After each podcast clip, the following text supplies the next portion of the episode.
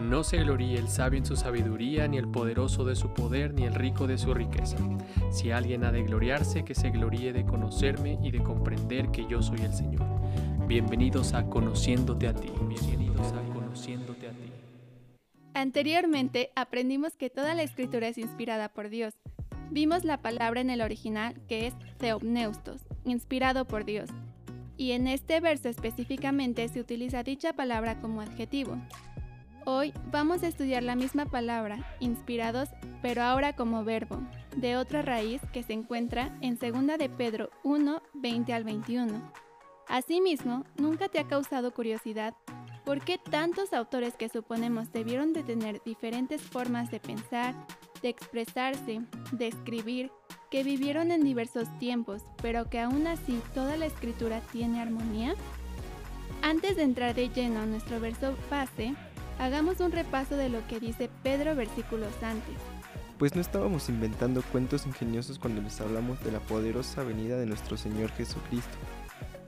Nosotros vimos su majestuoso esplendor con nuestros propios ojos, cuando Él recibió honor y gloria de parte de Dios Padre. La voz de la majestuosa gloria de Dios le dijo, Este es mi Hijo, muy amado, quien me da gran gozo. Nosotros mismos oímos aquella voz del cielo cuando estuvimos con Él en el Monte Santo. Debido a esa experiencia, ahora confiamos aún más en el mensaje que proclamaron los profetas. Ustedes deben prestar mucha atención a lo que ellos escribieron, porque sus palabras son como una lámpara que brilla en un lugar oscuro, hasta que el día amanezca y Cristo, la estrella de la mañana, brille en el corazón de ustedes. Sobre todo, tienen que entender que ninguna profecía de la Escritura jamás surgió de la comprensión personal de los profetas, ni por iniciativa humana.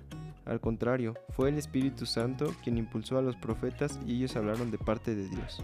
Primero dejen claro que fue un testigo presencial de lo que se ha escrito, y debido a ello, dice la Reina Valera 60, que tenemos también la palabra profética más segura, a la cual tenemos que poner mucha atención porque sus palabras son como una lámpara que brilla en un lugar oscuro, y así es como llegamos a nuestro verso base, mismo que leeremos en diversas Biblias.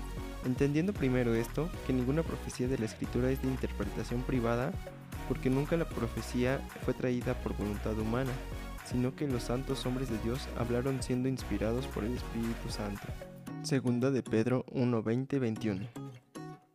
La nueva traducción viviente nos dice, sobre todo, tienen que entender que ninguna profecía de la escritura jamás surgió de la comprensión personal de los profetas, ni por iniciativa humana, al contrario, fue el Espíritu Santo quien impulsó a los profetas y ellos hablaron de parte de Dios. Aquí la palabra inspirado es verbo, pero, que significa llevar o traer.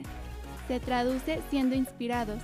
En 2 de Pedro 1.21 en el uso de este verbo significa que fueron llevados o impelidos por el poder del Espíritu Santo, no actuando en conformidad con sus propias voluntades, ni expresando sus propios pensamientos, sino siguiendo la mente de Dios en palabras dadas y ministradas por Él. Ser llevado, guiado, impulsado, bajo el control, implica que la inspiración de la escritura fue dirigida invisiblemente por el Espíritu Santo, aunque sin anular la participación de los autores humanos.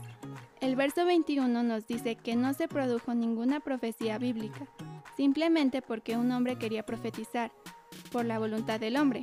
La profecía en las escrituras se da solo por Dios a través de los hombres, quienes hablaron mientras eran llevados por el Espíritu Santo. El Espíritu Santo era el agente activo y revelador que trabajaba dentro de los profetas del Antiguo Testamento y a través de sus vidas y circunstancias mientras profetizaban. En este versículo nos ayuda a comprender que aunque Dios utilizó a hombres con sus distintivas personalidades y estilos de escritura, Él inspiró divinamente cada palabra que ellos escribieron. Jesús mismo confirmó la inspiración de las escrituras cuando dijo, No penséis que he venido para abrogar la ley o los profetas. No he venido para abrogar, sino para cumplir.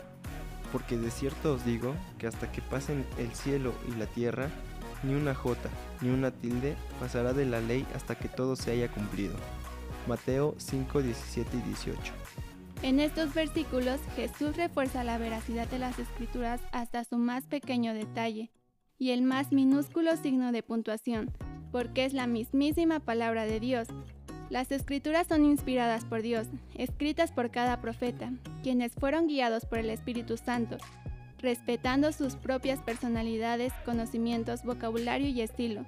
Por tanto, la escritura es completamente la palabra de Dios, aunque esté registrada en palabras de los seres humanos.